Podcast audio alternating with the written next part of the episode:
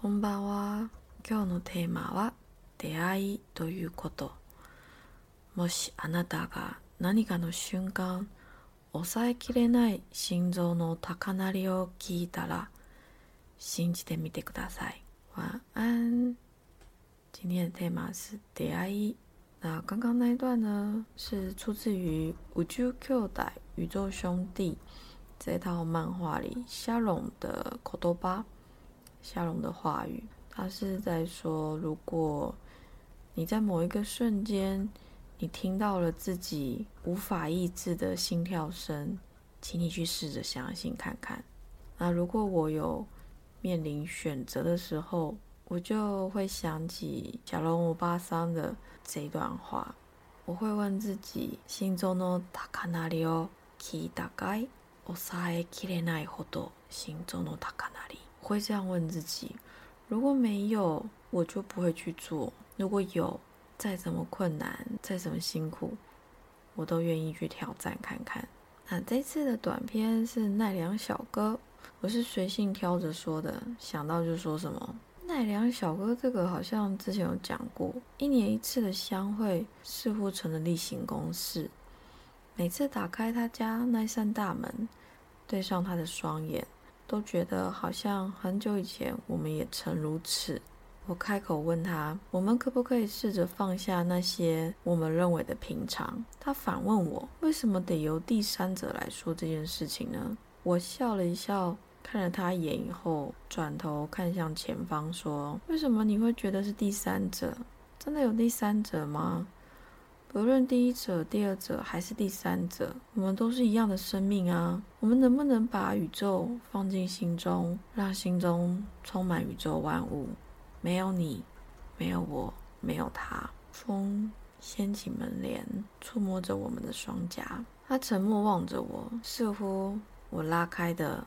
不是只有他家的大门，他双眼满溢着异样的色彩，空气的流动，彼此呼吸的韵律慢慢散开。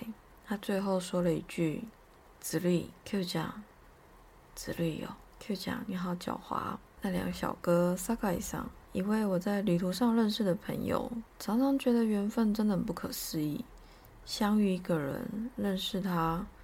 与他相交相知，一年一次的相会，总让我们聊一整个下午，直到夜深人静了，我们才各自回房休息。我没说过的是，其实我很喜欢跟奈良小哥聊天到夜深人静。奈良的宁静与空气中的熟悉感，我们聊东聊西，聊人生，聊佛教，聊空海，聊自己的过去，聊思想，聊文化。我也很喜欢他的民宿。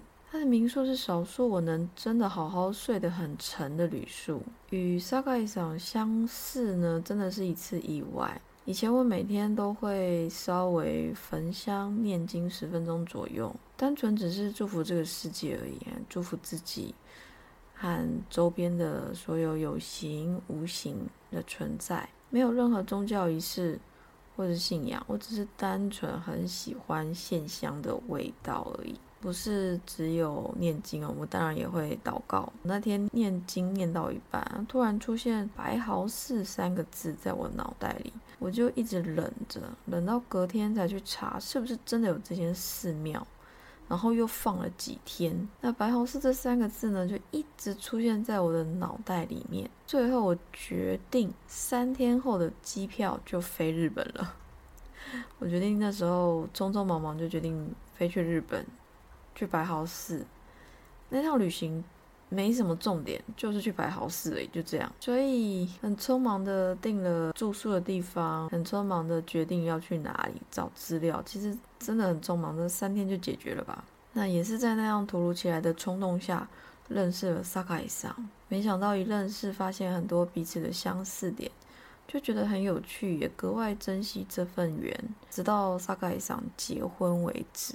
刚刚说我们会一起聊天，聊到夜深人静嘛。当然，除了聊这么深层面的东西外，也会聊一些比较浅层的，像是结婚这种事情。因为我们那时候其实年纪都差不多了，二八三十左右吧，差不多一般人要结婚，或者是有打算要步入婚姻的这个念头，大概是这个时候认识他的。他就说他没有打算结婚，我就说，哎，我也是，哎，好巧哦，我们就觉得蛮有趣的啊，就是因为我也是一个不婚主义者，然后他也是，结果他竟然在两年后结婚了，他就突然传讯息跟我说，哎，Q 讲我结婚了，然后我就心里想说，哇，他还在那边跟我讲他不结婚，就就最早结婚就是他哦，我后来有嘲笑他，我就说，哎，你记得你那时候跟我说你不要结婚吗？结果你先结婚嘞，搞毛啊！我就我就笑着说：“我妈结婚しないでいてたんじゃん。え、でそして何あの私より先に結婚した。やったね，我妈。”我就忍不住开玩笑这样跟他讲：“不要学我这说话方式，其实有点粗鲁，有点粗俗。我很喜欢用比较粗俗的方式跟跟日本朋友说话。”他就说：“哎，マジ俺言ってたの？”我就说：“我妈言ってた。” 说哎，真的假？我说过，我说哎嘿，你说过的。然后他才说哦，就遇到一个可以包容他这样个性的人，然后也愿意跟他这样生活下去的人，所以最后就决定结婚了。那我是蛮祝福的啦，我觉得蛮好的，冲自己的事业，然后也有一个另外一半愿意支持他。把工作辞掉，然后跟他一起奋斗，这样我觉得蛮好的。我觉得嗯挺不错的。我刚刚讲说知道他结婚嘛，是因为有家庭啊，有有婚姻，我们还是要考量一下别人的状况。但真的这件事情也一直放在我心中的某一个小角落，觉得蛮感恩的，能遇到这么样一个。聊得很很开心的人，不知道你是不是也有一位像 Sakai 桑一样，可以跟你聊很久、跟你聊很多很多的人呢？